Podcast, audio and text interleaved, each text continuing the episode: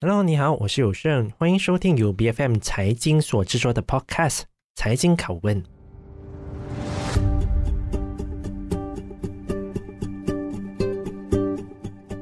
二零一九年新冠肺炎疫情爆发的时候，很多个国家的跨国制药企业都在积极研究疫苗，以希望有一天能够战胜疫情。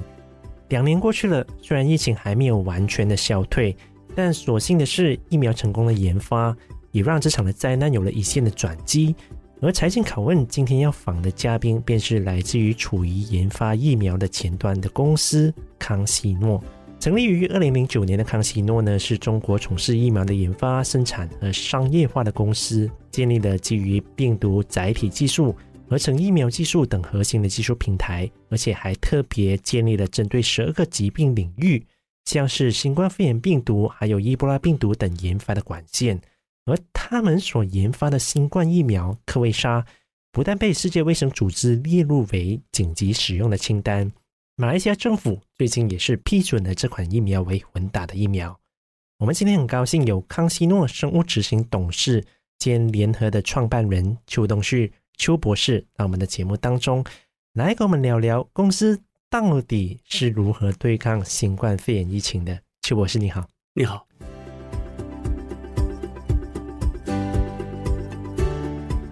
朱博士，非常高兴你能够到我们的节目当中来接受我们的访谈哦。尤其是现在回想起来，那一个的疫情的时候，可谓是如临大敌的。你可不可以跟我们先聊聊，在回顾二零一九年当初爆发疫情的时候，其实你们都是处在于暴风圈里面，所有人的希望都聚焦于你们的身上。当时候你们最大的挑战到底是什么？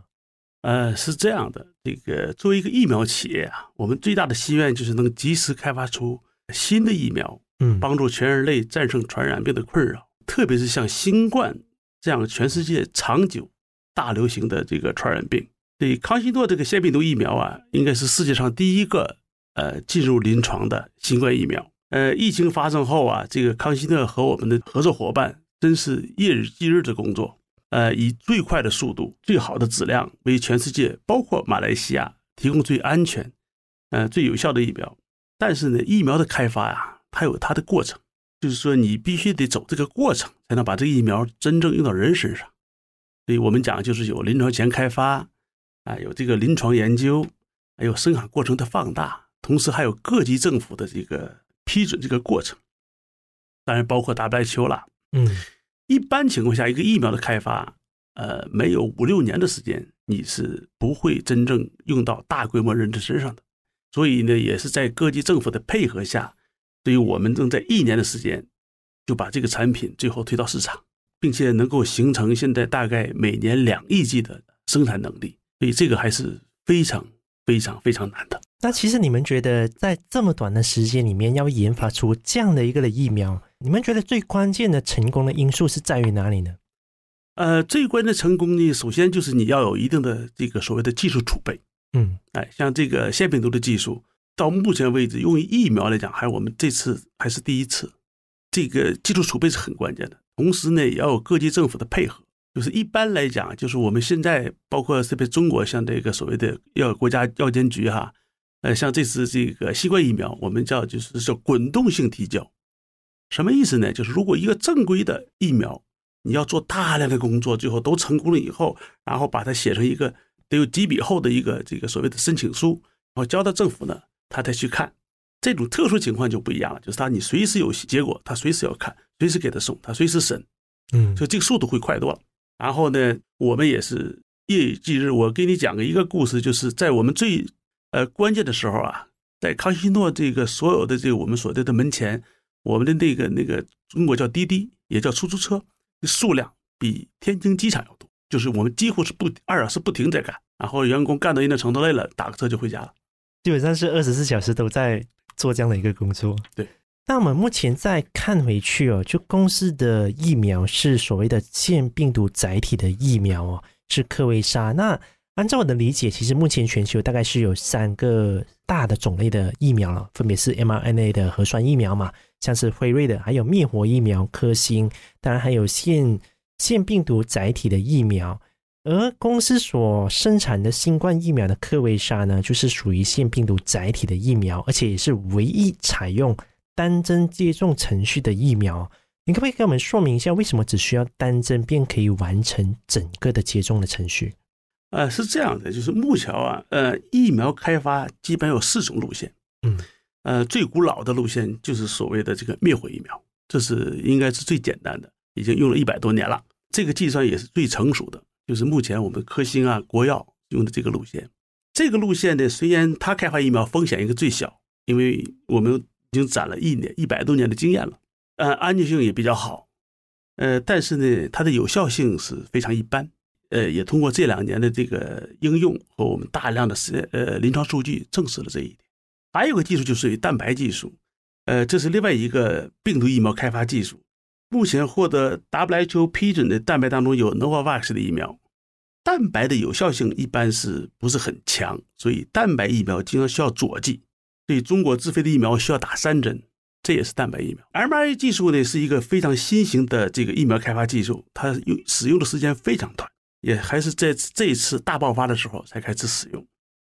呃，但是它的临床效果呢证明还是很好的。呃，只是目前 mRNA 疫苗它的这个副反应非常大，而所以呢，这个虽然技术较新，但是还是需要较长的时间来观察它的安全性。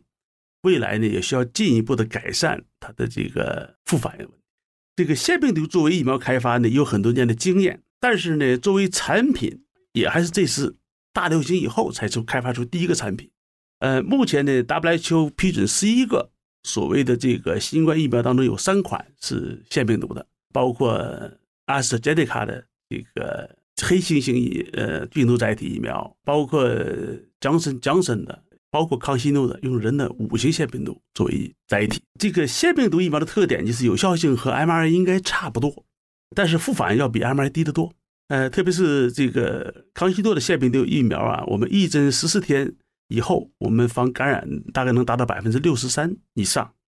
防重症呢能到百分之六十六以上。我们先来谈会有，就单针的这样的一个的接种的程序。呃，虽然有一些的民众他们可能已经是接种了，然后我们也是有打了加强针嘛。但是我我比较好奇的是，为什么康希诺的科维莎的疫苗其实只需要单针便足以去达到所谓的百分之六十以上的这样的一个的效力？也有一些的民众可能会担心说，单针会不会有所谓的保护的效力不足的问题？呃，是这样的，就是你看目前临床结果，包括两针的 mRNA 能百分之九十左右，我们一针呢是这个百分之六十四。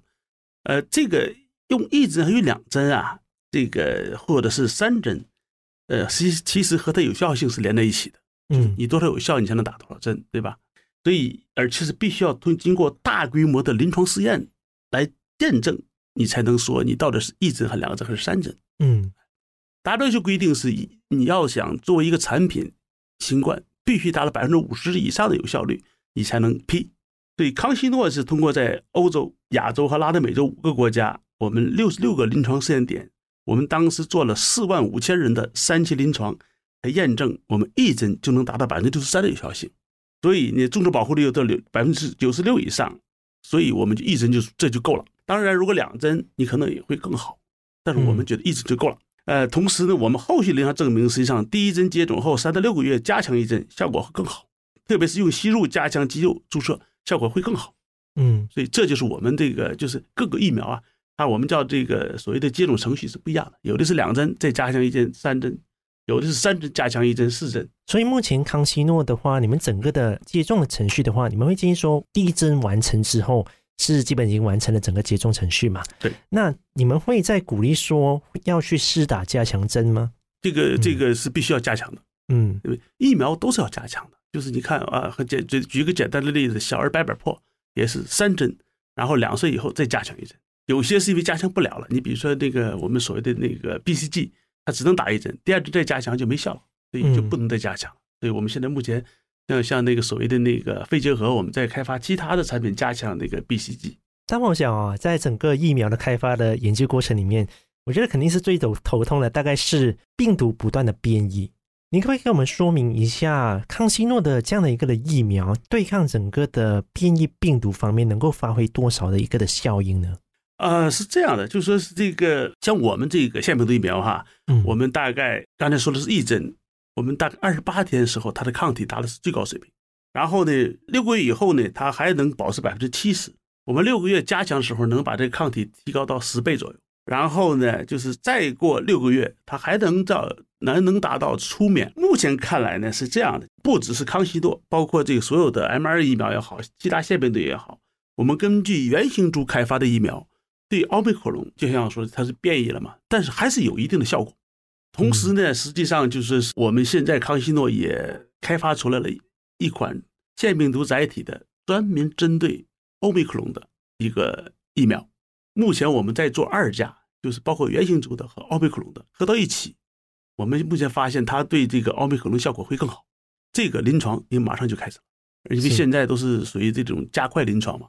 所以很，如果而且如果你再加，就是说，呃，有原型株了，你再加一个新的这个呃 variant 的时候呢，你 FDA 也好，WHO 也好，要求的比原来要少得多了，不用做那么大那么多临床前，也不用做那么临床了。这个和这个流感是一样的，嗯，流感就是每年都在换，嗯，就是每年 WHO 会给你说，今年这个流行株会很流行，我就换了一下就可以了。但是你不需要做大量的临床前，你生产完了做一个很小的一个。临床就可以是，最近我们也是看到康希诺的疫苗也是被大马政府承认可以为混打的疫苗哦。但其实到底混打的疫苗对于抵抗新冠病毒的效率有多高吗？因为有很多的民众哦，其实就担心说，因为是注入进去身体的嘛，但混打的疫苗它的保护效力会不会比只是用同样的疫苗的效果会是会是更好的吗？是这样的，就是首先这个呃，WHO 是有一个叫 SAGE 委员会推荐使用我们的疫苗，嗯，呃，作为所有技术路线的疫苗的加强苗。这是二零二一年十二月份 WHO 在其新冠疫苗意愿加强暂行指南中提出，是如果第一针是 mRNA，后续不管是第二剂还是加强针均可使用腺病毒疫苗。呃，反之亦然，就是你腺病毒也可以用 m 二加强，这个是有大量的数据来证实了。基于现在的数据。相比较使用灭活疫苗的同源加强，用腺病毒或 mRNA 加强，使得这个会有更强的免疫原性。嗯，所以 WHO 表示呢，考虑到疫苗的可及性，使用不同的路线疫苗进行一元 加强，可以增加呃接种方案的灵活性。呃，一元接种的其他会议包括降低反应原性啊，可以增加免疫原性以及提高疫苗的有效性。呃，我们有一个最新数据显示，在完成两针灭活呃疫苗接种后，混打康希诺、呃新冠开维沙对老年人安全有效，可是的老年人新冠病毒免疫力与年轻人一样达到较高水平。但刚刚你提到的所谓的吸入式的新冠疫苗啊，现在如今不是已经有注射的疫苗了吗？甚至新冠肺炎也有口服药了，所以为什么你们还要投入去研发这样的吸入式疫苗？呃，是这样的，就是这个疫苗的保护啊，有三个机理。第一个呢，就是体液免疫，所以体现的就是你中和抗体的水平；第二个就是所谓的细胞免疫，所以体现的是各种细胞因子的释放；第三，实际上就是黏膜免疫，呃，体现的形式是分泌 IgA 抗体在你黏膜上。所以这个灭活疫苗呢，目前是只产生这个体液免疫，所以当体内的中和抗体水平降到一定水平的时候，它就没有效果了。这个 mRNA 和我们腺病毒的注射疫苗啊，既能产生这个体液免疫，也能产生细胞免疫。所以细胞免疫就是有记忆力，就是你这次打完疫苗以后，你下次再见到这个病毒的时候，任何时候它都会非常迅速的产生免疫反应，嗯，把你的消灭掉。但是呢，我们这个吸入的腺病毒疫苗还有第三种功能，就所谓的黏膜免疫。关键是在哪儿呢？就是它和这个就所谓的疫病毒感染的过程是一样的。病毒的感染，因为它也是属于空气吸入式的，吸入式感染，对对，所以通过肺部。所以我们这个产品真正是 mimic 整个这个病毒的感染过程，同时它能够既产生这个体液免疫，呃，也有细胞这个细胞免疫，同时又有一个所谓的这个黏膜免疫。嗯，所以我们叫做无需针刺、一呼一吸、快速免疫三重保护，黏膜、体液、细胞免疫，所以安全性更好。所以这个就大大降低了副反应。吸入这个呃疫苗。用的量只是注射的五分之一，但是效果比注射，无论从综合抗体水平，就体液免疫，还是细胞免疫，还是黏膜免疫，都要好的很多很多。所以它的保护效力跟你们的克瑞莎的疫苗也是同样的水平吗？还是还是更高？高好多。保护效力大概是多少？百分之九十？呃，我有些数据啊，目前我们的结果就是这个比较，如果是原型株当中，我们抗体增强是十十六倍。嗯，就如果你第三针用的是灭活，或第三针用我这个康希诺的吸入的这个腺病毒疫苗，这个综合抗体能增加十六倍，这是德尔塔，呃，这是原型株。如果德尔塔我能增加到二十三倍，如果是欧米克戎，目前综合抗体我能增加到二十二倍，这是非常高的，非常高的。嗯，对。所以我们是觉得这个吸入这个腺病毒疫苗，它的效果很好，用量又少，副反应又低，而且刚才我讲过了，因为它有三重保护，所以我们认为它能够，我们有些动物数据实现在已经做出来了，呃，人体实际上还在做，就是它能够阻断欧米克戎的这个传播，这是很关键的。哦，你们甚至认为这个这款的疫苗是能够阻断欧米克戎，因为有很多的疫苗，但目前都只能够做到预防性而已，阻断是非常困难的。对。当然了，你不可能百百分之百了，但是我们希望就是它有一定的，就实际上是有效性也是能阻断的。我所谓的百分之六十几，就是我能把大概百分之六十的人能阻断了，是，但是不能百分之百。这个我觉得会比那个要高很多。嗯。那么来到一个最关键的状况，就是目前整个研发的状况已经达到什么样的地步了？几时会在开始在市场上面出现呢？七路疫苗目前在中国很快就会使用，所以我们在部分。嗯，领域已经开始使用了。呃，我们已经大概做了一万多人的临床。然后呢，我们这次到马来西亚也是作为这个第二针的加强针来做临床。基础的可以用灭活 MRA，你加第一针加强的也可以是灭活和 MRA 或者是腺病毒。然后我们现在吸入的作为第二针加强针在这做临床，我们是一个五百人的临床，马上就开始。那聊完康希诺的疫苗之外哦，我们重新聚焦回公司本身。那么康希诺是在香港和中国两地上市的嘛？我记得当初在香港上市的时候，媒体还称之为“疫苗第一股”，因为这其实在香港那边是非常非常少疫苗的上市公司的，而公司也成功利用新冠疫苗呢这款的产品，在二零二一年的时候成功扭亏为盈，是大赚十多亿人民币的。完了，随着疫情逐渐消退的时候呢，公司在今年第一季的净利润是大概是一亿元左右，是比上个季度，也就是第四季哦，是跌了百分之七十九。很多人都认为是疫苗红利消失了，你们是怎么去看待这个问题的？呃，实际上呢，应该不叫疫苗红利消失了，就是说康希诺从二零零九年开始到今天，我们实际上有很一个很丰富的产品线。实际上，新冠只是一个是一个其中一款产品，呃。其中一款，而且它是一个当时没有料到、没有想到的一款产品。新冠它有它的特性，就它不是一个能够不像这个，比如说我们这个白百破也好、肺炎也好啊、流感也好，就是你每年都要做的。它是一个一次性的，很可能。我们也希望它一次性，实际上它已经很长了。你看，大概你们知道，就是属于 SARS，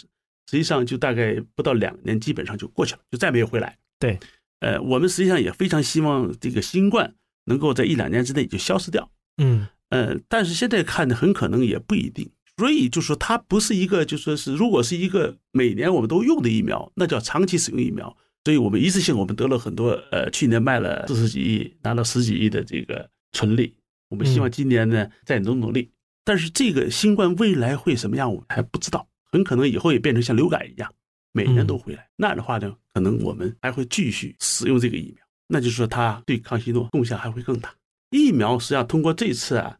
呃，特别是成年人疫苗，嗯，通过这次的新冠大流行，让民众的接受程度逐渐的增加。你像以前流感疫苗在中国使用率也就在百分之五左右，所以疫苗整个这个红利还远远没有发挥完全发挥出来。对，刚刚我提到了嘛，其实二零二一年的时候就凭借着新冠疫苗扭亏为盈的。其实之前哦，有很长的一段时间在研发疫苗呢，都是处于亏损的一个状态。我想这大概也是你们做科研的和投资者之间呢，可能会是一种的矛盾，因为有很多的投资者也是希望说，所投入的科研的成本能够尽快的来到去把它给变现。目前公司的整个的营收看上去应该是以疫苗产品作为一个的导向嘛？公司有没有考虑说，可能是在别的一些的医疗的领域？然后去拓展市场呢，以提高整个公司在多元化的布局方面做更多的一个的准备。疫苗这个领域，我们的管线也非常丰富。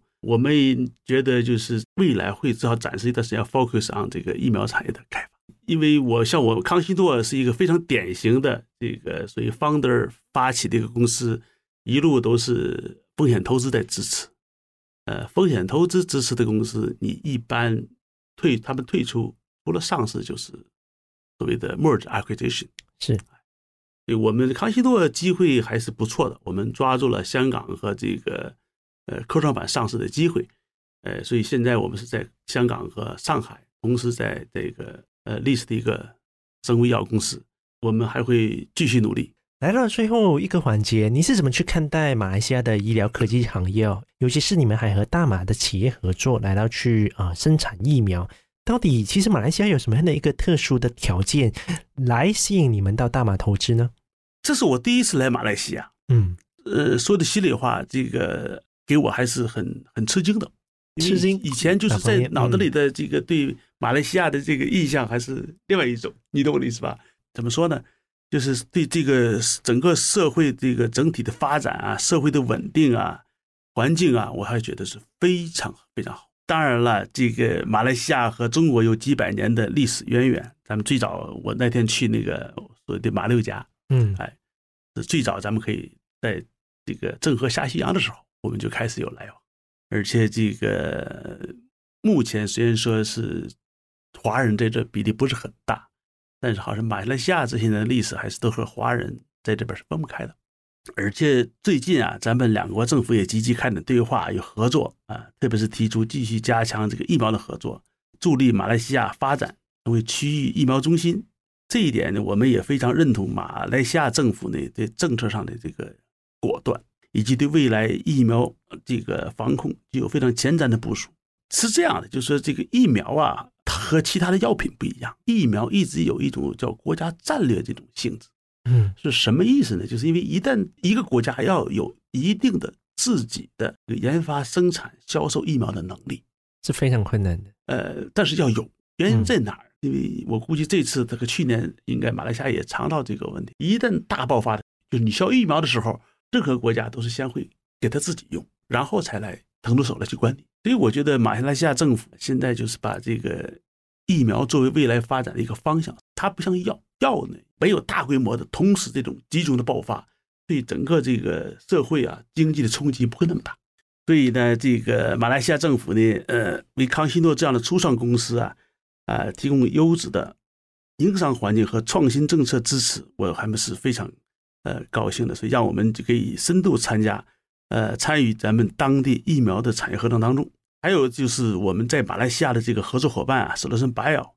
在生物医药发展方面的经验和支持，也是我们能够下定决心来马来西亚发展的关键因素。也就是说，你到一个全新的国家，你让我们一下子适应当地这种文化呀、环境，我一定要需要一个当地的合作伙伴。有很多因素一考虑，就是政府的支持，我有合作伙伴，嗯，加上这个两国，中国和马来西亚都这对。未来的合作也都充满非常充满信心，所以我们觉得这是一个非常好的机会。同时呢，还有一点就是非常关键，就是马来西亚它不只是作为东盟的一个桥头堡，同时它还是一个穆斯林国家的。要要进到去穆斯林的市场里面，或许是可以从这样的一个管道拿去进入。对，因为你马来西亚一旦批了，我们再去穆斯林国家就容易多了。对，因为穆斯林的穆斯林打疫苗的话，他们可能还会去看。这个这款的疫苗是不是清真的？这个清真认证还是有它的非常重要性的。我们也在在努力在做这个。所以接下来三到五年内，康希诺在马来西亚的布局会是怎么样的一个的布局呢？因为目前你们是应该是和呃马来西亚的制药企业计划一起合作去生产疫苗嘛？那后来的在商业化还有研发的层面上。会有更多这样的一个合作跟布局吗？呃，这也是我们昨天这个会见，嗯，马来西亚这个应叫你们叫科学技术部长，呃，我们也谈论了这个问题。实际上，我们也上次也发了一个新闻，就是我们要一个呃未来要合作，呃，三方合作吧，是我们加上实际上应该是说起来一个四方，就是中国政府也会大力支持，马来西亚政府大力支持，我们和史德森 Bio，我们会呃把我们。呃，目前一些这个最好的技术拿到这儿来，我们可以在当地去去孵化，可以想办法，我们可以在这边做一个我们所谓的叫 pilot plant，就是专门做临床用的一个一个生产。未来很可能就是我们应该是和索罗森 bio 我们一个当地的一个产品，我们在这在做临床，在这在在做生产，然后在这儿再往这个所谓的这个东盟和这个呃穆斯林国家发展，那就是一个马来西亚的一个产品。嗯。对这样的话，就是就整个就是就你在当地也好，在穆斯林国家好，再去打市场就容易多了。新冠肺炎疫情已经发生两年了，你有什么样的一个的体会心得？你觉得这样的一个的疫情，其实对于啊、呃、我们而言，我可以称得上是人类哦，其实最大的学习到的一个的功课到底是什么呢？新冠这两年给整个全世界带来了非常多的烦恼，呃，不管是中国也好，国外也好，这个所以北美也好啊，马来西亚好是一样的，还真有这么大的流行，应该是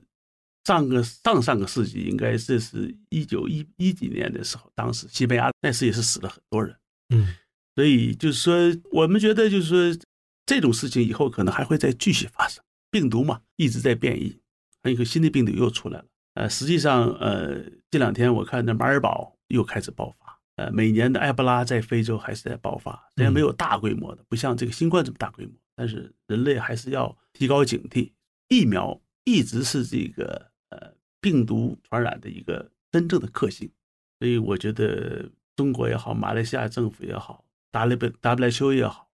应该花更大的力量开发更好的技术。